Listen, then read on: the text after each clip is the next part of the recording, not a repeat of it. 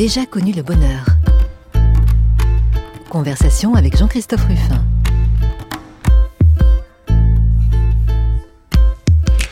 Bon ben voilà, nous sommes à la dernière émission de l'année et on a connu le bonheur vraiment et ça nous a rendu très heureux contrairement à ce que disait Jules Renard. Alors on va essayer de finir en beauté et en tout cas on va finir en musique parce qu'aujourd'hui euh, notre invité va nous faire voyager dans la musique, dans les musiques, musique euh, contemporaine, musique symphonique, musique euh, lyrique, musique de film, quelqu'un d'extrêmement éclectique et qui est un avant tout un grand compositeur d'aujourd'hui.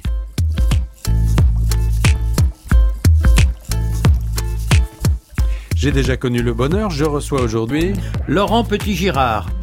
Bonjour Laurent Petit-Girard. Alors quand je disais que vous êtes euh, un grand compositeur, vous êtes aussi chef d'orchestre, euh, vous êtes instrumentiste.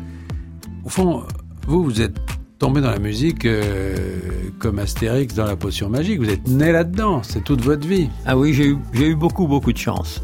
Je crois que ceux d'entre nous qui ont eu comme ça très jeune la rencontre avec ce qui allait être leur vie et leur destin, grâce évidemment souvent au milieu familial, et que ce ne soit pas quelque chose de forcé, mais que ce soit quelque chose de désiré, pour moi, c'était extraordinaire parce que mon père est un merveilleux pianiste et grand professeur. Élève de Cortot. De Cortot, d'Ivenat, oui, oui. Euh, Alfred Cortot lui a donné une, une, une classe au. Euh, à l'école normale de musique. À l'époque, papa avait 23 ans.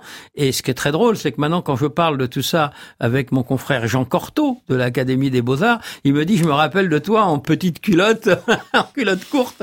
Et c'était donc très sympathique. Et donc, imaginez que à deux ans, tous les soirs, mon père me jouait euh, la berceuse de Chopin pour m'endormir et un jour, euh, quand j'avais 14-15 ans, j'ai voulu la jouer et je me suis dit non, t'as pas le droit de toucher à ça. Ça doit, cette musique-là doit rester mystérieuse parce que c'était celle de ton père. Et quand j'avais euh, donc deux ans, deux ans et demi, trois ans, mon père a enregistré notamment plusieurs disques Chopin euh, qui était d'une émotion pour moi. C'est, je retrouve les couleurs, je trouve une sorte de bonheur. Et alors, si par hasard je faisais une bêtise, j'étais puni, on me mettait dans le noir dans la pièce d'à côté. En fait, je faisais volontiers des bêtises parce que c'était le bonheur. Et un jour, grâce à Radio France, en 92, deux ans après la disparition de mon père. Je parlais de ça avec notre cher Frédéric Ledéon, et il y a des auditeurs qui m'ont envoyé des disques vinyles de mon père en très bon état, et j'ai pu faire publier un CD, euh, malheureusement à deux ans après sa disparition, mais de mon père, et j'ai eu le bonheur de le voir avoir des critiques formidables. Alors on l'écoute justement, Serge Petit-Girard, qui joue un nocturne de Frédéric Chopin.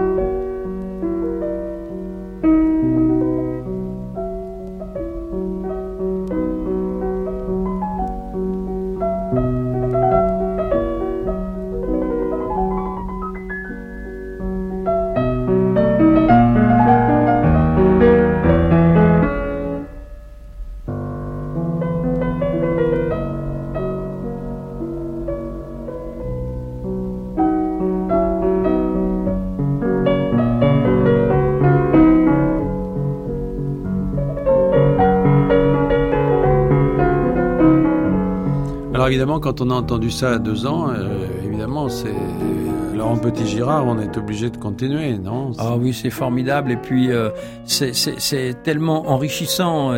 Vous savez, c'est une chance extraordinaire, c'est-à-dire que euh, j'avais cinq ans, mes parents m'ont emmené euh, écouter le sac du printemps dans la répétition euh, euh à côté du, du timbalier qui s'appelait Rémi de cet orchestre L'amoureux, je crois c'était formidable.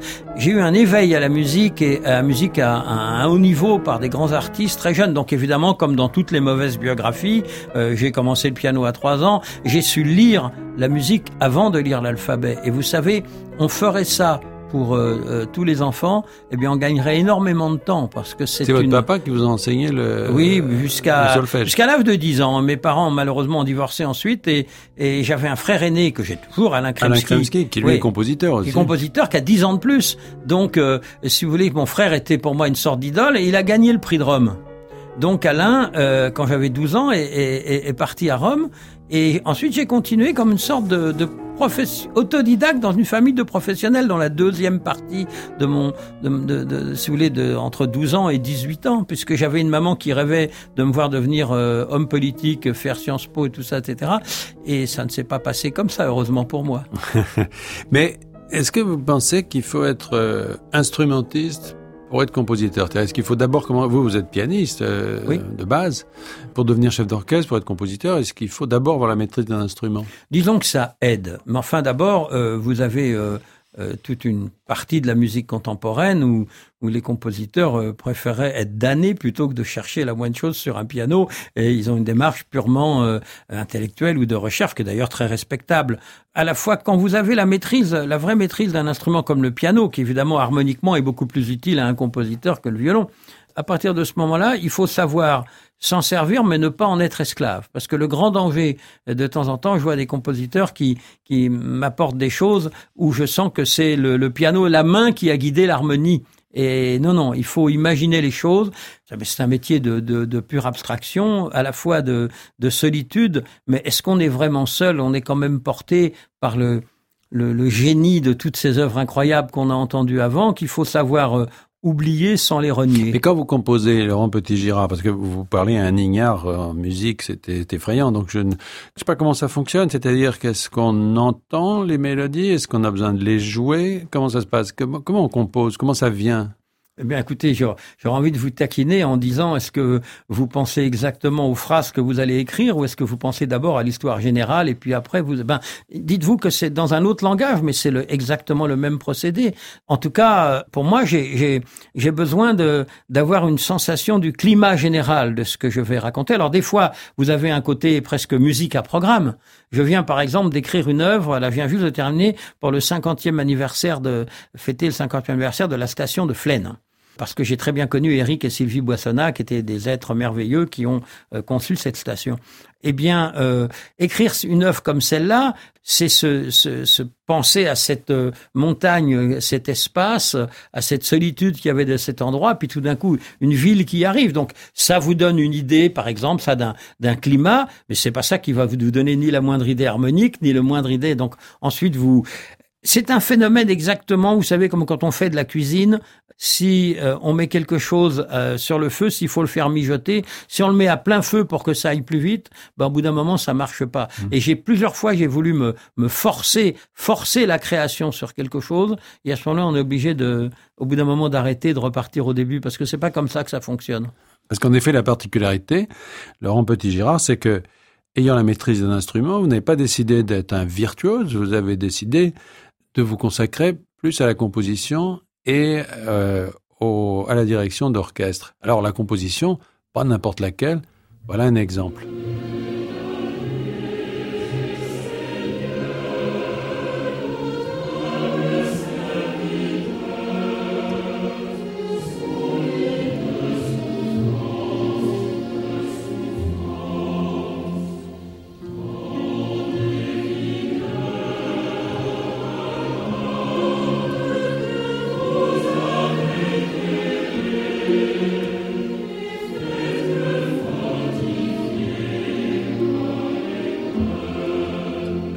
Donc, un exemple magistral, puisque on vient d'entendre la prière des malades, qui est un extrait de, votre premier opéra, qui s'appelle Joseph Merrick, dit Elephant Man, que vous avez composé en 1996 et qui a été créé à l'Opéra de Prague en 2002. Si j'ai commencé par ça, alors que vous avez fait des pièces plus, plus intimistes, plus, euh, c'est pour montrer que quand vous êtes lancé, Laurent Petit-Girard, dans la composition, c'est avec une ambition énorme, c'est-à-dire c'est la composition symphonique, la composition d'opéra aussi.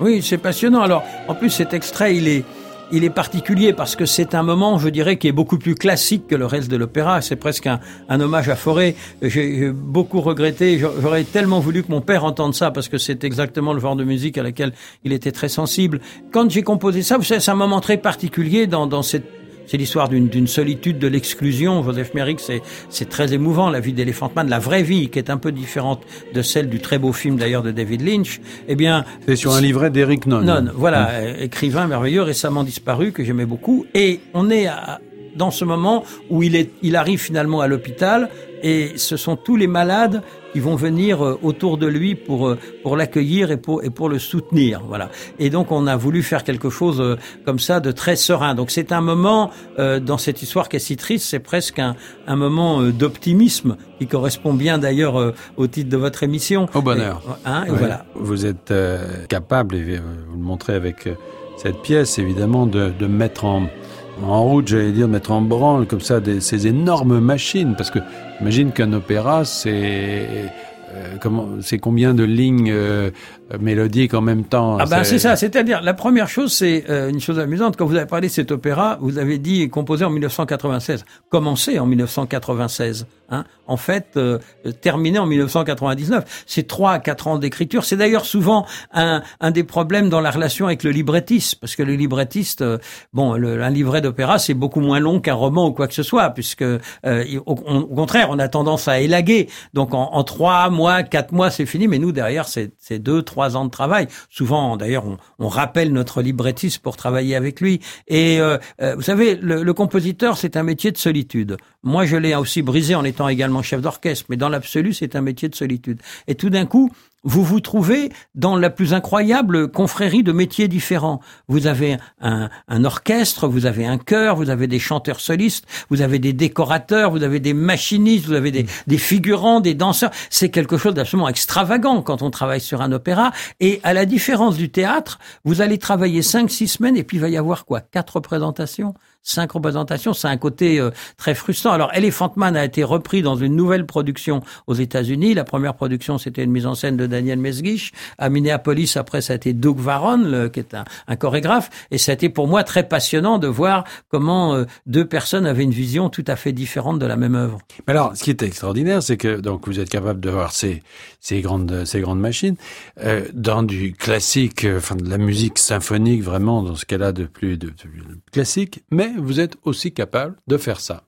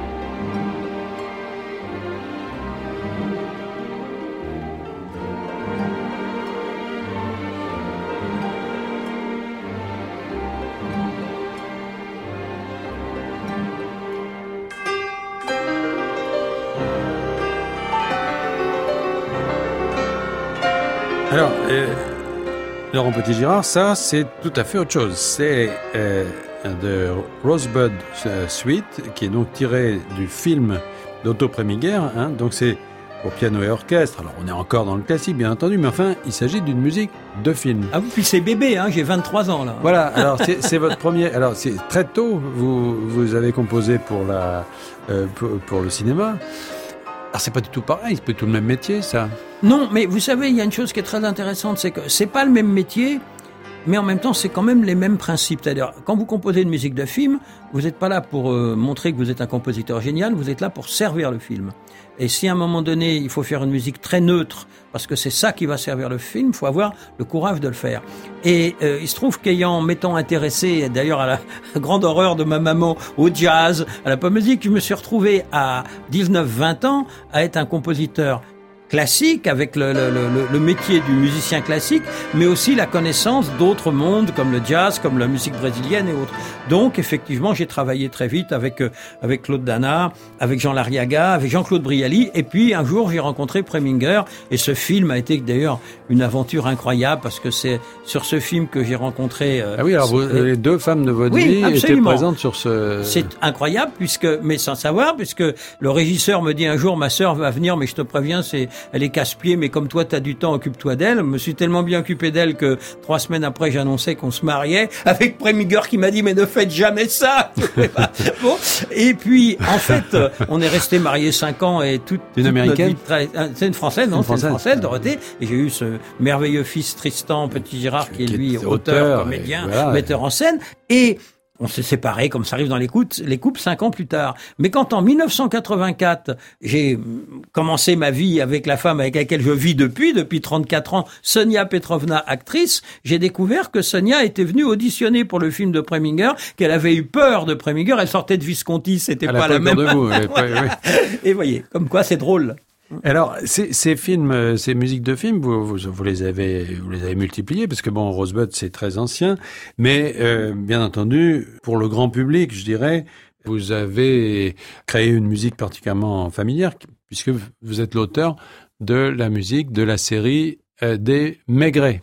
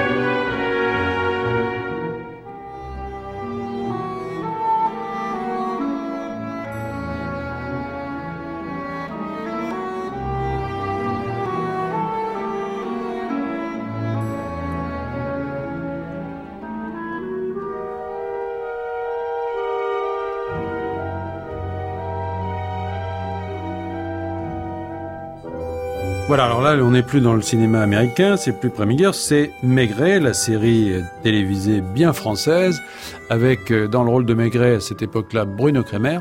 Ouais, formidable. Et de très nombreux réalisateurs, c'est ce qui vous a fait travailler en fait avec des gens très différents. Hein, oui, c'était passionnant, avec des gens aussi délicieux que Pierre Granier de Fer, euh, euh, Laurent Henneman, enfin bon, ils ont, euh, Charles Nemes, ils ont été, j'en ai eu be beaucoup et beaucoup de, beaucoup de joie. Alors vous savez, en plus c'est drôle parce que ce que vous entendez là, euh, euh, Maigret, c'est mon sponsor. C'est-à-dire que c'est grâce au droit d'auteur de Maigret, étant donné que c'était une série populaire donc rediffusée, que euh, j'ai pu financer les enregistrements de mes opéras. Vous savez, trouver des firmes de disques qui ont envie d'investir sur un opéra contemporain, c'est pas évident. Et c'était pour moi toujours une volonté que j'ai eue très jeune de me dire, je ne veux pas être dépendant, aller, aller supplier telle ou telle commande. Je veux avoir les moyens de m'autoproduire si j'ai besoin. Alors, c'est formidable. Par contre, ça a un coût. C'est que euh, pendant des années, quand vous avez fait des musiques de films, le monde de la musique contemporaine se ferme un peu. C'est-à-dire, on vous regarde comme quelqu'un qui est allé comme euh, donner tente la cuillère au diable, quoi. Alors qu'en fait, euh, si vous êtes directeur d'un conservatoire, c'est très bien vu. Vous allez passer 90% de votre temps à, à régler des problèmes administratifs et tout. Tandis que la musique de film, ça avait plusieurs avantages. Ça reste très créatif. Et surtout, il faut que vous sachiez qu'un compositeur, mais attend souvent très longtemps avant d'entendre son œuvre. Hein, donc vous avez orchestré quelque chose, vous avez terminé la partition, puis vous allez attendre trois ans, quatre ans, cinq ans. Le film, une semaine après, vous l'entendez. Oui. Mais en même temps, bon, euh, on comprend que ça vous a aidé, qu'il y ait une dimension euh, plus grand public, etc. Mais enfin, en même temps, vous vous plaignez beaucoup des, des vous vous plaignez beaucoup des, des réalisateurs. Vous dites qu'ils n'y connaissent rien, qu'ils coupent. Vous avez été président de la SACEM euh, Mmh. pendant euh, plusieurs années et eu des mots quand même assez durs sur sur ce monde de la du cinéma et surtout l'évolution actuelle. Ben, C'est-à-dire qu'il y a une évolution vers le, ce qu'on peut appeler le sound design. Hein. Autrement dit, on fait des effets sonores. Et euh, je trouve qu'il y a beaucoup, pas tous évidemment, mais il y a beaucoup de cinéastes qui ont peur de la mélodie, qui ont peur de la musique et surtout qui prennent en référence toujours les mêmes quatre accords parfaits mineurs qu'on entend dans tous les films américains et je trouve ça dommage. Et vous allez voir ça, c'est que quand on fait des concerts de musique de film, maintenant. Moi, par exemple, j'en dirige un euh, euh, le 31 juillet à Ramatuelle, euh, dans notre festival là-bas. Eh bien, c'est quoi? C'est les musiques de John Williams, de Jerry Goldsmith. Alors, c'est des musiques absolument fantastiques, La planète des singes. Mais jamais maintenant, je verrai un film où les metteurs en scène aura l'audace de mettre une pareille musique que celle de Jerry Goldsmith ou sur les musiques de- d'Alien, etc. Pourquoi? Parce que euh, vous avez des compositeurs qui n'avaient pas peur d'écrire des thèmes et c'est magnifique. Tandis que quand vous faites maintenant cette espèce de, de sound design qu'on entend un peu partout, eh bien, ça devient difficile. Heureusement, il y a des belles exceptions. Il y a un garçon comme Bruno Coulet que j'admire énormément, notre cher Alexandre Desplat qui fait cette magnifique carrière. Il y a quand même encore des, une école française de la musique de film. Mais d'une façon générale, je trouve que ça s'est appauvri et que ça s'est appauvri en partie à cause effectivement de l'ignorance de bon nombre de metteurs en scène, mais comme toujours, faut pas généraliser, il y a des passionnés. Mais euh, je trouve qu'il y a, il y, a, il y a tellement à inventer et, et je trouve que ça s'est quand même beaucoup appauvri et qu'il y aurait besoin d'un peu de d'exigence et de curiosité. Oui, puis alors, Laurent Petit-Girard, euh, vous avez des mots très durs aussi sur, euh, à propos des mixeurs, en disant que il faut, faut, faut défendre sa musique. Vous dites contre se battre contre la chasse d'eau du voisin et les miaulements du chat. Mais évidemment, vous vous voyez le nombre de films, et notamment les, les Américains savent bien faire ça, où tout d'un coup, euh, vous avez une personne qui parle, et puis euh, vous n'allez tout d'un coup plus l'entendre, la musique va enchaîner, et la musique va vous dire ce qu'il est en train de dire, et ça va être très fort. Moi, le nombre de fois où j'ai fait de la musique, et où il y a une voiture qu'on voit arriver à, à 3 kilomètres dans le fond, il faut commencer à entendre le moteur, puis le bruit de l'autoradio, puis tout ça, de toute façon, la musique sur un film, c'est pas vrai. Donc, il faut cette volonté très très française, euh, comme ça, de vouloir à tout prix avoir un réalisme, alors que la musique en elle-même n'est pas réaliste. Donc, il faut faut avoir un peu de courage et assumer. Bon, heureusement, il y a quand même des réalisateurs que vous avez suivis, qui vous ont suivi, qui vous ont fait confiance, et ça donne ça, par exemple.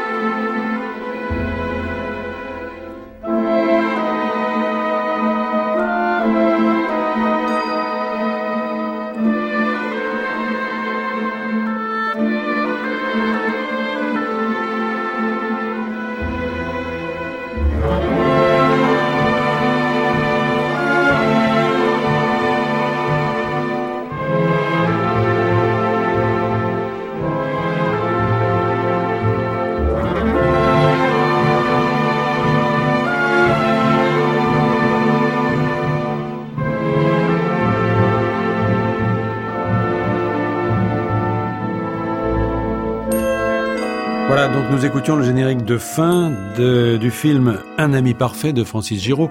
Euh, vous avez collaboré, Laurent Petit-Girard, Oh, plusieurs fois avec Francis merveilleux Giraud. ami. J'avais commencé le premier film avec lui, c'était Lasner, euh, très beau film avec Daniel Auteuil qui était euh, passionnant. Euh, c'était un, d'abord un homme d'une culture incroyable, absolument incroyable. Et là, sur ce film, qui était vraiment très très émouvant, sur cet homme qui qui tout d'un coup a, a, perdu la mémoire, et plus il va retrouver la mémoire, plus il va se rendre compte qu'il était devenu un infect personnage, ce qu'il avait oublié. Et donc, euh, je me suis servi des cymbales antiques euh, tibétaines qu'on entend à un moment donné, et qui étaient sans arrêt ces neurones qui se remettaient en marche. Et ce qui était très beau dans le thème du film, c'est que plus cet homme retrouvait la mémoire, et plus il allait en fait vers sa mort, parce qu'il n'allait pas supporter ce qu'il allait découvrir. Et c'était Antoine de Caunes qui jouait très très bien le rôle principal. Alors la question qui se pose quand on entend ces musiques de film et quand on a affaire comme vous à un compositeur qui était aussi capable évidemment de faire bien autre chose, est-ce qu'il y a un lien entre les deux, c'est-à-dire entre votre œuvre principale, votre œuvre symphonique, euh, lyrique, et puis ça, ou est-ce que ça reste finalement un domaine un peu marginal? Est-ce qu'il y a des grands compositeurs? Est-ce qu'on peut être un, un grand compositeur de, de, de, de films, par exemple? Est-ce que mais alors, c'est-à-dire, euh, ce qui me gêne toujours, c'est la notion de compositeur de musique de film. Euh, j'aime la musique de film quand elle est conçue comme euh, Shostakovich ou Prokofiev l'ont fait, c'est-à-dire, autrement dit, avoir une œuvre. Moi, j'écris des opéras, des symphonies, de la musique de chambre, des concertos et de la musique de film. Bon, mais une fois qu'on a dit ça, il va y avoir dans certaines musiques de film des choses qui qui ne sont pas fondamentalement éloignées de ce qu'on est, celles qu'on vient d'entendre, par exemple, certaines couleurs qu'il y avait dans, dans certains maigrets, pas, pas forcément le générique, mais le reste. Et puis, il va y avoir des choses quand même vraiment beaucoup plus fonctionnelles, certaines séries télévision que j'ai faites, où là, franchement, il fallait être euh, beaucoup plus, je dirais, ras des pâquerettes. Euh, au fond, si vous êtes peintre et que vous faites de la bande dessinée, quand vous allez dessiner ces, planches, euh, c'est tout votre métier de peintre qui va, et c'est tout votre savoir et une partie de votre talent. Mais ce sera quand même pas votre chapelle Sixtine. Alors, votre chapelle Sixtine, justement, on va en entendre euh, un extrait.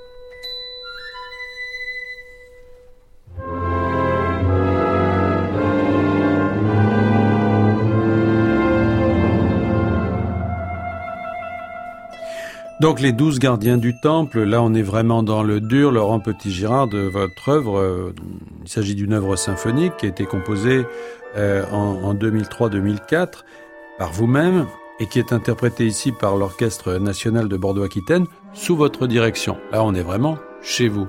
C'est une commande de Radio France, donc euh, c'est quand même réjouissant de voir que justement, il n'y a pas que la musique de film pour euh, faire fonctionner, à dire la création aujourd'hui. Ah bah heureusement, Radio France a évidemment un rôle important.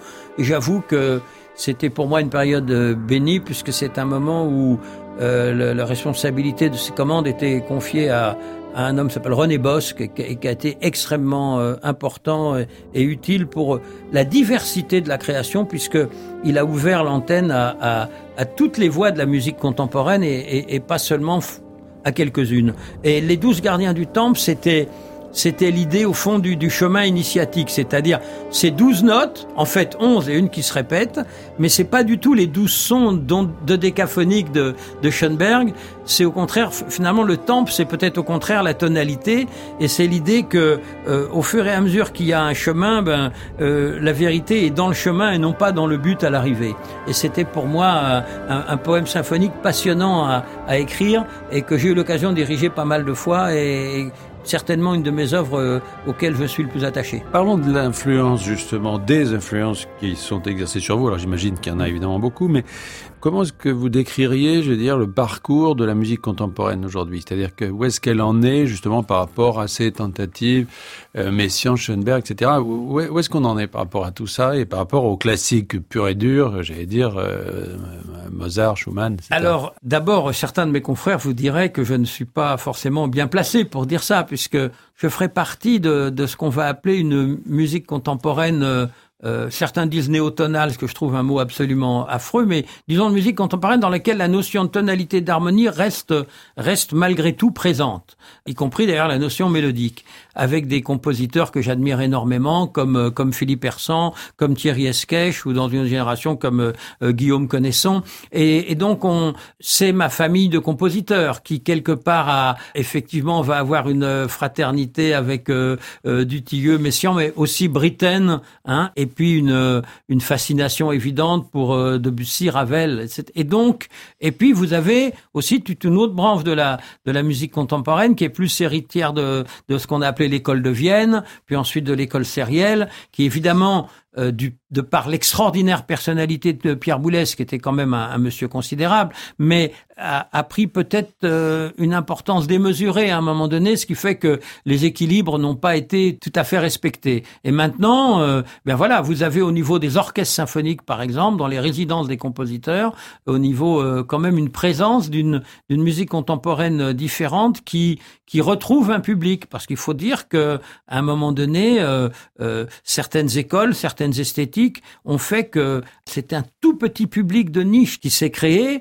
que je respecte tout à fait, mais je pense que euh, on s'est trouvé à un moment donné dans le danger que la seule musique contemporaine qui avait réellement un impact sur de tendance d'écriture classique, c'était la musique de film. C'est pas suffisant quand même. Et donc je suis maintenant quand même euh, euh plus optimiste. Je pense qu'il y a une, plus grande pluralité. Prenez par exemple la section de composition qu'il va y avoir à l'Académie des Beaux-Arts. Vous avez en même temps euh, euh François Bernard Mache euh, ou Bruno Montevani qui vient d'être élu, qui sont, euh, ou ma consoeur euh, Edith Canacchisi. Vous avez des, des, compositeurs comme ça qui vont dans, dans des esthétiques des fois très modernes. Vous avez en même temps Thierry Esquèche ou moi qui sommes dans des esthétiques différents. vous avez Régis Campo, vous avez Gilbert Ami qui a été un des grands amis et complices de Pierre Boulez. Donc vous avez des Michael Levinas qui est un comp compositeur alors dans une autre domaine encore très riche.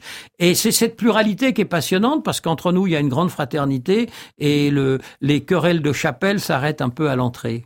Mais Laurent Petit-Girard, est-ce que cette impression, plus qu'une impression qu'on a pu avoir à un moment donné d'une sorte de divorce, vous l'avez évoqué, entre le public et cette création contemporaine, est-ce que euh, aujourd'hui euh, vous avez le sentiment, enfin c'est un peu ce que vous dites, mais est-ce que le public revient et où? C'est-à-dire que quand vous faites des créations, par exemple, euh, comme ces opéras, enfin on va y revenir d'ailleurs, vous, avez, vous remplissez les salles Alors, il faut, il faut bien comprendre. L'opéra est un cas spécial, parce que l'opéra, il y a l'attrait pour l'histoire, pour la mise en scène. Donc, vous avez des gens qui n'iront pas écouter un concert de musique contemporaine, qui sont prêts à aller voir quand même prendre le risque sur un opéra, parce qu'il y a tout un environnement et qu'il y a le spectacle.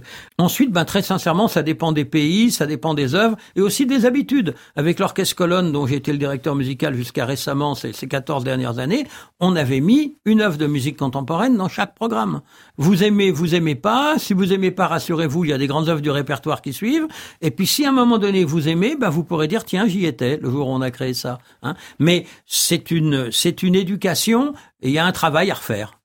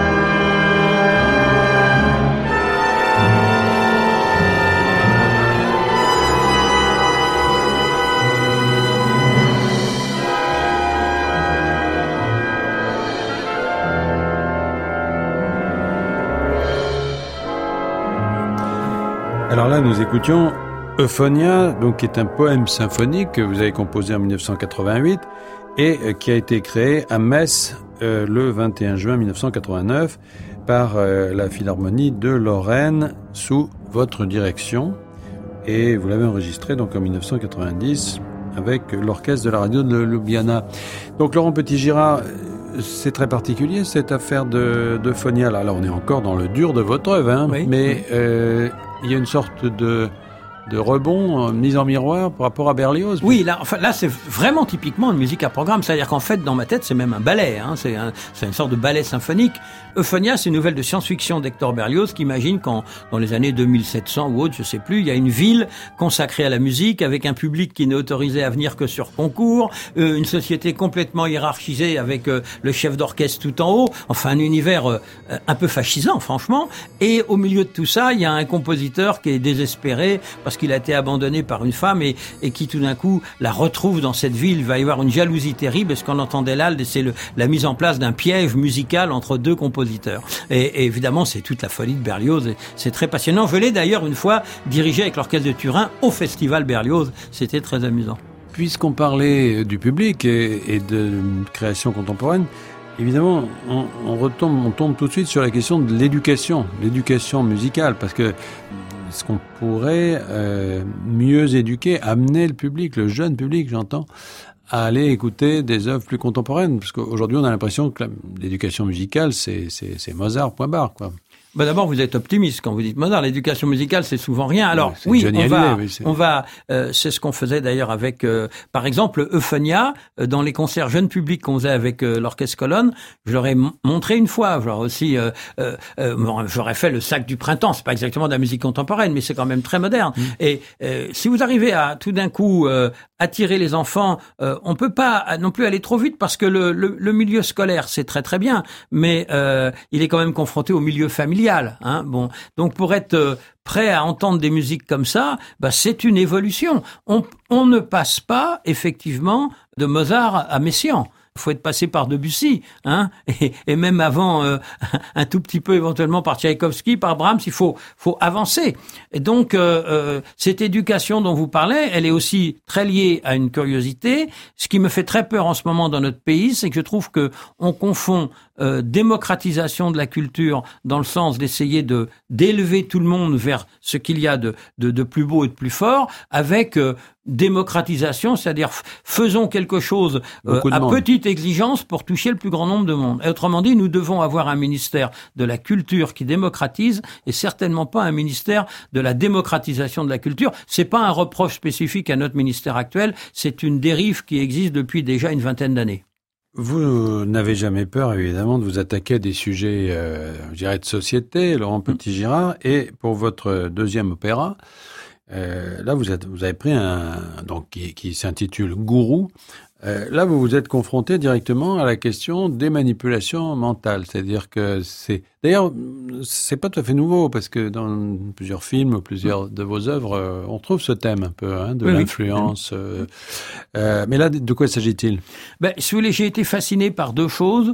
D'abord par la violence de ce qui est arrivé euh, du temps de Jim Jones, qui était ce, mmh. euh, en Guyana où on a vu 970 morts. c'est le plus grand suicide collectif de, du, du XXe siècle, quelque chose d'effrayant. Et puis ensuite, la terrible affaire du, du temple solaire qui s'est mmh. passé dans trois pays. Et là, il y a d'ailleurs eu un chef d'orchestre qui était impliqué. Oui, mais dont, dont je lui ai, un jour j'en ai parlé avec lui, je lui ai dit, je rappellerai à chaque fois que tu as été euh, innocenté par trois juridictions successives. Qu'est-ce qu'on lui reprochait à Tabachnik euh, On lui reprochait ben, de, que, d'avoir fait partie de ce mouvement à un moment donné, et donc euh, d'avoir été d'une façon ou d'une autre proche, euh, inciter des gens à suicider, alors que c'est évidemment l'opposé de la personnalité de cet homme. Et surtout, il y a eu trois fois des juridictions, trois fois, alors on ne croit plus à rien, sans quoi, n'est-ce pas? mais ce qui m'a fasciné là, si vous voulez, c'était à la fois la violence qu'il y a eu au moment de de l'affaire euh, Jim Jones, où c'est d'une brutalité absolument incroyable, Mais de l'autre côté, euh, tout le, le, verbiage incroyable qu'il y a de ces faux gourous, etc., comme on en a vu dans, dans, le temple solaire, le côté ce que vous croyez être la mort, c'est la vie, ce que vous croyez être la vie, c'est la mort. Euh, tiens, il y a la planète qui va passer pas loin, allez, on se tue tous, on va se retrouver en haut, et de voir que des gens, ce qui n'était pas le cas de James Bond, mais dans d'autres cas, euh, que des gens d'une grande culture ont été capables d'écouter des choses pareilles. Alors, ce qui était passionnant dans Gourou, qui donc va être euh, va être créé là, le huit ans après l'avoir écrit, hein, comme quoi il faut savoir attendre le, le 28 septembre en, Pologne, à, Tchétsin. Ce qui était, ce qui était, si vous voulez, passionnant pour moi, c'est de mettre une personne qui résiste au gourou, donc, étant donné que c'est la seule qui résiste, c'est la seule qui est pas dingue, c'est donc la seule qui ne chante pas, elle parle, mais rythmiquement. Et évidemment, j'ai confié le rôle, vous vous en doutez, à Sonia Petrovna, mon épouse, qui, qui était très prof quand avait travaillé, et mélanger la voix parlée, mais rythmique, au milieu de toutes les voix chantées pour raconter cette histoire incroyable qui ne finit pas bien, mais qui ne, c'est, mais, mais voilà, enfin. Sur un, sur un livret de, de Xavier Morel, euh, qui donc, euh, articule, je dirais, cette, euh, cette œuvre autour de quoi? D'une démonstration? Il y a une morale? Il y a, ben, Oui, le, euh, elle, elle, elle, essaye d'empêcher la chose. Alors, c'est, on est dans une émission sur le sur le bonheur et la voix, donc oui, mais ça, paraît paradoxal de terminer. Mais c'est un. Mais souvent, les gourous commencent par vous proposer voilà, le bonheur. Hein. C'est un c'est un cri d'alerte au fond euh, pour dire, euh, comme disait le, le, président de la Mivilude il y a quelques années, ce que vous croyez être l'île de gourou, elle est peut-être en bas de chez vous. Faites attention parce que les choses peuvent dériver très très vite. Et je trouve que surtout à notre époque où on voit la scientologie, où on voit plein de choses, c'est quand même, c'est un opéra militant. La conjuration des imbéciles, des charlatans et des sages a parfaitement réussi. Elle avait pour objet de nous cacher la vérité. Amis et compagnons, si nous sommes ici, sur cette île, c'est que nous savons quelque chose de plus.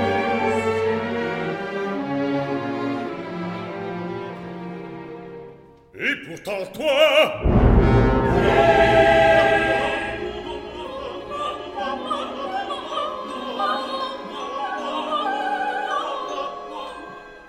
Toi, oui, là, toi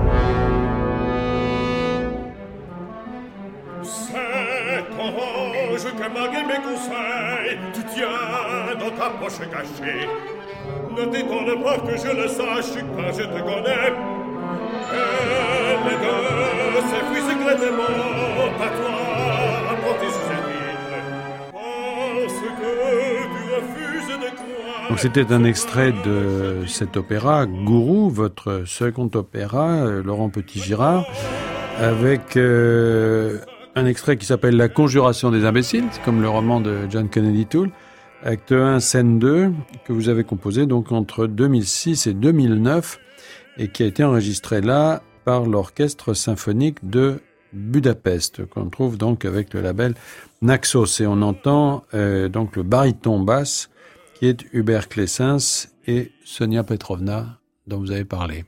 Ça, c'était donc l'enregistrement initial, mais maintenant, c'est la création. Donc, c'est du 28 septembre au, au, au, 3 octobre, et on commence à répéter à partir de la mi-août, vous voyez. Et c'est, euh, j'ai la chance d'avoir un merveilleux metteur en scène qui est Damien Cruden, qui est un metteur en scène de théâtre du York théâtre euh, anglais. Et puis euh, voilà, c'est le rêve. Vous savez, il faut savoir attendre. Hein. On se rend pas compte, mais heureusement, rendez-vous compte, heureusement que j'ai eu euh, les moyens, grâce à la musique de film, de financer l'enregistrement de mon opéra. Sinon, j'aurais entendu mon œuvre huit ans après l'avoir terminé, dix ans après avoir commencé le premier acte. C'est combien de musiciens, combien d'acteurs là par exemple Là, là, il y a 80 musiciens, il y a euh, six chanteurs principaux plus les six nouveaux disciples, ça en fait 12. Il y a un chœur d'une cinquantaine de personnes, et puis il y a tout ce qui se passe autour, et accessoirement un chef d'orchestre, un chef d'orchestre assistant, des chefs de chant. Enfin, c'est une, une incroyable industrie, un opéra, vous savez. La seule chose que j'ai envie de dire de temps en temps, euh, mon premier opéra a été créé à Prague, il a eu une nouvelle production à Minneapolis, celui a écrit en Pologne, et j'ai envie de regarder ma carte d'identité et de voir en bas que je suis français quand même. ça nous donnera l'occasion donc de, terminer cette saison sur le bonheur en, en, constatant à quel point effectivement dans le domaine de, la création et de la création musicale euh, il y a euh, de la vie, la vie et de la passion puisque Laurent Petit-Girard vous nous avez fait partager euh, la vôtre. Voilà alors Euh, on va se quitter pour euh, l'été. Il fait beau, il fait chaud. On va tous en profiter. Vous pouvez quand même nous réécouter sur le site de France Culture, je vous le recommande bien sûr, ou sur l'application Radio France Podcast en français, bien entendu. À la technique aujourd'hui, euh, Jean-Benoît Tétu. À la réalisation, Vincent Abouchard. Attaché d'émission Thierry Beauchamp, que je remercie tous pour le magnifique travail qu'ils ont fait toute cette année euh, avec moi autour de cette question du bonheur. Alors je ne peux que vous souhaiter un très bel été et dans quelques instants, vous retrouverez une histoire particulière.